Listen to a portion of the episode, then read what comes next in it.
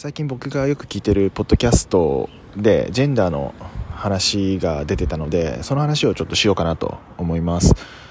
えー、っとまずは真夜中のあやなるっていう番組をやられているあやなるさん、まあ、この番組にちょいちょいあの出てくるんですけど、えー、っとがですねそのジェンダーの話を番組で取り上げていてでそれに対するアンサーみたいな形でと「雨と窓枠」という番組をやられているみたらしさんがですねあのエピソードを出してました、まあ、これも非常に興味深くて面白い話だったんでぜひ聞いていただきたい内容なんですがでさらにですね最近「ラーメン餃子ハンカオス」という番組をやられている8番さんが、えー、とそれについてのコメントみたいな形で収録された回がアップされてました。どの回も非常にこう考えさせられる内容なのでぜひ皆さん聞いてみてください。でちょっとこの後また僕の考えみたいなのを喋っていこうかなと思います。